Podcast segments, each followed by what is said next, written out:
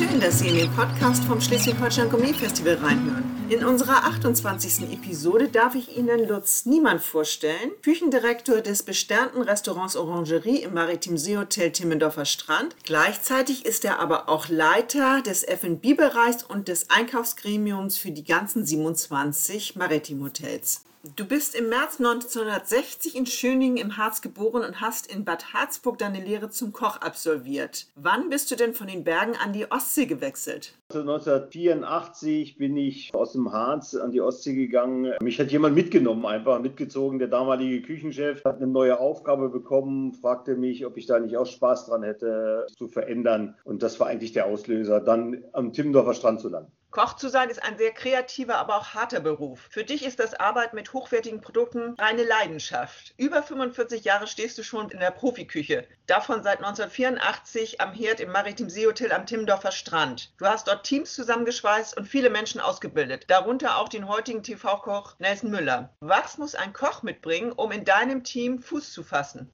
Hier ist erstmal so, so, eine Leidenschaft für Produkte. Und ich glaube, das müssen auch die Leute mitbringen heutzutage, die bei uns arbeiten wollen oder die bei uns schon seit langem arbeiten. Also eine Leidenschaft für Produkte zu haben und aus diesen Produkten was zu erstellen, das ist für mich so eine Grundlage, die man auch braucht, um damit auch weiterarbeiten zu können. Gibt es noch andere Eigenschaften, die ein Koch ins B bei dir aufbringen muss? Ganz, ganz wichtig ist halt bei uns Teamgeist zu haben. Früher war das noch viel intensiver, als Teams zu kreieren und und auch bei der Stange zu halten. Heute hat sich das Lebensgefühl alles so ein bisschen gewandelt. Man ist eigenständiger und früher haben wir viel gemeinsam unternommen im Team. Heute geht das über andere Wege, Social Media. Aber eine Teamfähigkeit musst du immer haben. Das ist ja keine Einzelleistung von irgendjemandem, weil der sagt, ich habe da einen Stern oder ich habe zwei oder drei. Es geht immer um, um das Team, was dahinter steht. Die Mitarbeiter im Service und in der Küche in deinem Restaurant Orangerie sind überwiegend sehr lange dabei. Was machst du, um große Fluktuationen zu verhindern? Man macht eigentlich nur das, was erwartet wird. Man muss mit der Zeit gehen, sonst geht man mit der Zeit. Wir haben ein Stammteam, das ist der Küchenchef, der Sommelier und Oberkellner. Mit denen arbeite ich schon seit über 30 Jahren zusammen. Da gibt es auch Höhen und Tiefen, aber man hat sich zusammengerauft und hat dann einfach so ein Dreigestirn gebildet. Dazu ist dann noch gekommen jetzt ein Patissier, den wir seit zehn Jahren haben, den ich aber auch hege und pflege. Also man muss da schon viel miteinander reden, zusammenarbeiten. Und man hat jetzt gemerkt, dass äh, durch diese Pandemie dass das also auch eine Schwierigkeit bedeutet und du dich jetzt auch im Anschluss an dem wieder neu finden musst und auch neu organisieren. Und das ist, glaube ich, die Kernaufgabe, miteinander reden, abzustimmen und nicht hierarchisch alles von oben nur zu diktieren. Ja, du sprichst es an, durch die Lockdowns in der Pandemie sind viele Arbeitskräfte im Gastgewerbe weggebrochen. Fast überall herrscht Fachkräftemangel, auch im umliegenden Ausland. Hast du eine Idee, wie man der heutigen Jugend für die, die Work-Life-Balance an erster Stelle steht, die Jobs im Gastgewerbe attraktiver gestalten kann?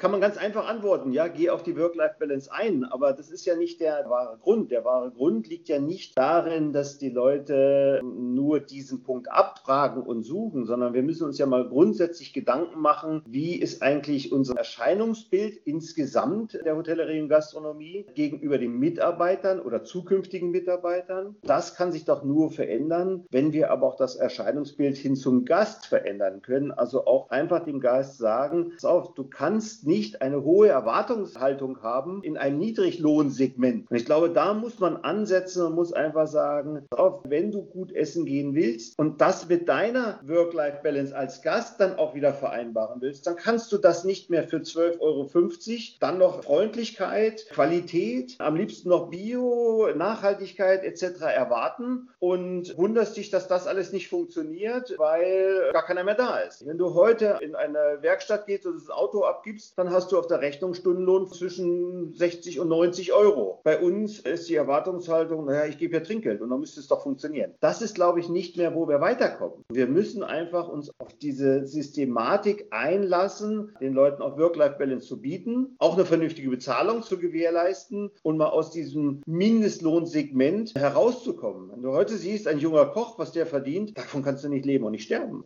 Was verdient so ein junger Koch? Was so netto ist, kann ich gar nicht sagen, weil ich mich damit nicht so auskenne. Aber Das fängt ja dann bei 2300 fangen so Tarife an. Früher war es für mich immer wichtig, ein Auto zu haben. Das ist für die Leute heute gar nicht mehr wichtig, weil sie es sowieso nicht leisten können. Also muss man sich doch da mal Gedanken machen. Und es kommt da hinzu, ja, dann zu sagen, ja, ich bin ständig für den Betrieb da. Nein, wir müssen auch dann irgendwann mal Öffnungszeiten auch so regulieren, dass wir dann sagen, der Gast steht immer bei mir im Mittelpunkt. Aber der Gast ist auch kein König mehr. Ich will aus dieser Situation heraus, dass ich ein Befehlsempfänger des Gastes bin. Es muss also eine Verbundenheit da sein, die das widerspiegelt in allem, was dazugehört. Die Kritiker der Restaurantgates loben deine handwerkliche Akkuratesse, Kreativität und Geschmacksintention deiner Speisen. Dafür gibt es unter anderem seit 1994 einen Michelin-Stern für die Orangerie. Wie wichtig auch für neue Gästekreise ist hier die Mitgliedschaft beim Schleswig-Holstein Gourmet Festival. Die Mitgliedschaft ist insbesondere dahin wichtig, dass es natürlich für uns auch Türen geöffnet hat. Wir sind zwar kein Gründungsmitglied, aber wir sind ja relativ früh dazugekommen. Als ich noch jung war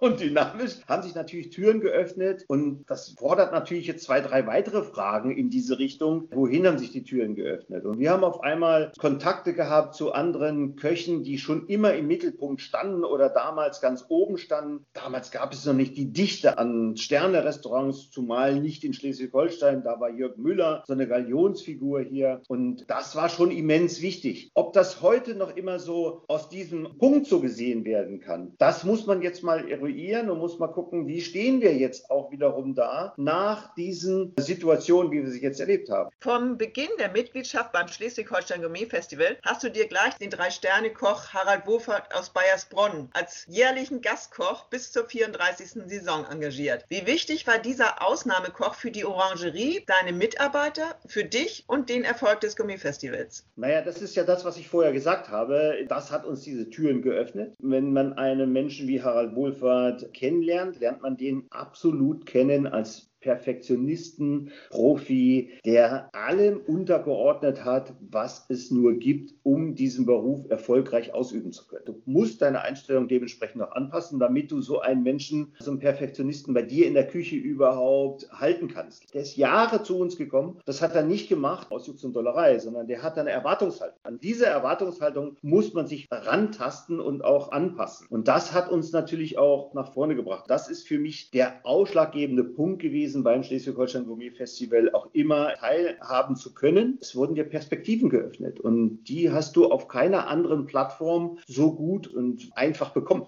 Lange war das einzige Sternerestaurant der Maritim Hotelgesellschaft aufgrund der Corona-Pandemie geschlossen. Wo liegen jetzt die Herausforderungen? Wird das Konzept der Orangerie verändert?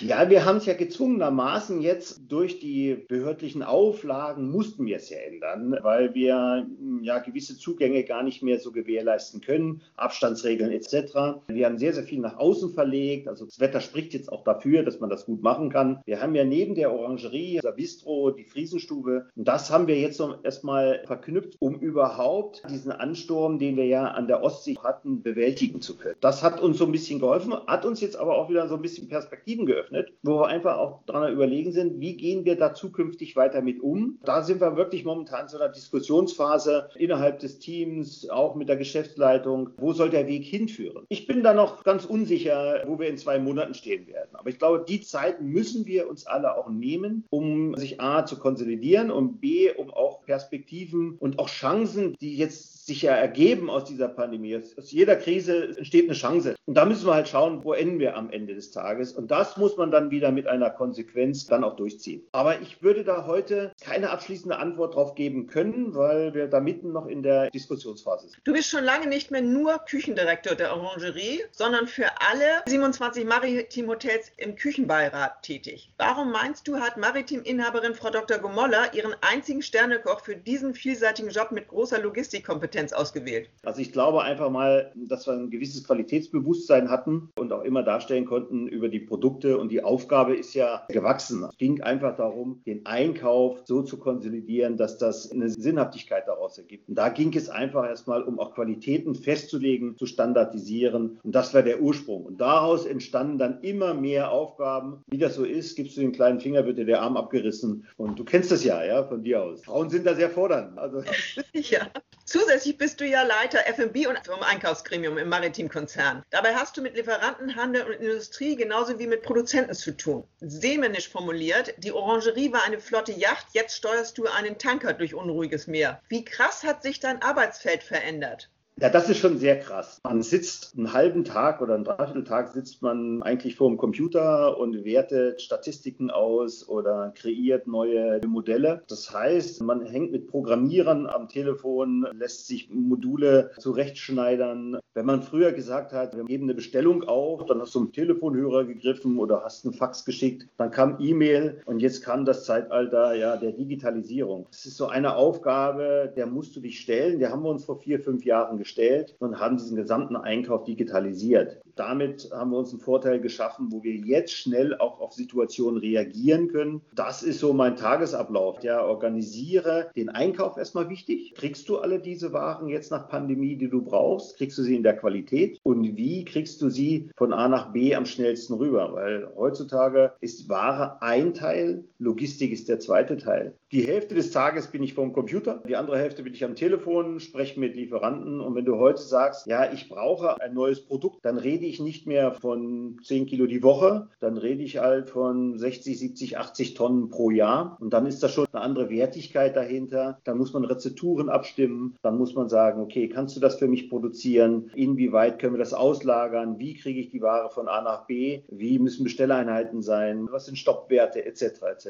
Also es ist sehr, sehr umfangreich. Bei der hohen Verantwortung für die Maritim Hotels hast du noch Lust und Zeit mit deinem Team in der Orangerie am herzustehen und für einen erlesenen Kreis an Feinschmeckern zu kochen? Also, das ist ja genau der Gegenpol dazu. Das ist ja das, was wieder Spaß macht. Du hast so eine Mischung. Das, was ich 27 Küchenchefs, die ja gestandene Menschen sind, die haben das ja auch alles gelernt und sind Profis in dem Bereich. Man muss sich das immer ganz klar vor Augen halten. Du kannst den Leuten nicht erzählen, das funktioniert und du hast das am grünen Tisch entschieden. Mein Vorteil ist halt dabei, dass das, was wir über den Einkauf, über die Produktentwicklung und so weiter alles abbilden, auch erprobt ist. Die Orangerie ist auf der einen Seite bei Maritim ja so ein gewisses Aushängen Aushängeschild, was mir unendlich am Herzen liegt und auch sehr, sehr viel Spaß macht und ich da auch sehr viel Kraft draus ziehe, abends wieder mit Gästen, mit dem Team, mit Produkten zu arbeiten. Aber auf der anderen Seite ist es natürlich auch eine Versuchsküche, wo wir einfach sagen, wir testen Rezepturen aus, geben die dann in die Industrie rein, kriegen sie wieder zurück, bewerten das, bewerten das in einem größeren Team und dann wird es halt umgesetzt. Das ist mein großer Vorteil, dass ich immer noch am Herd stehe, am Gas stehe. Ich glaube, ich habe noch nie diese Leidenschaft verloren, mit Gästen und mit Köchen zusammenarbeiten zu können, mit Produkten zusammenarbeiten zu können. Und somit gibt es auch wiederum dann so eine gewisse Transparenz für andere, die einfach sagen, naja, der weiß schon, von was er redet letztendlich hier bei uns im Konzern. Ich glaube, das ist der große Vorteil, den man dann hat. Lieber Lutz, du hast ein spannendes und sehr bewegtes Berufsleben und hoffentlich kannst du noch lange den Spagat zwischen Topküche in der Orangerie und Konzernaufgaben meistern. Danke, dass du dir die Zeit für den Schleswig-Holstein Gourmet Festival Podcast genommen hast. Sehr gerne.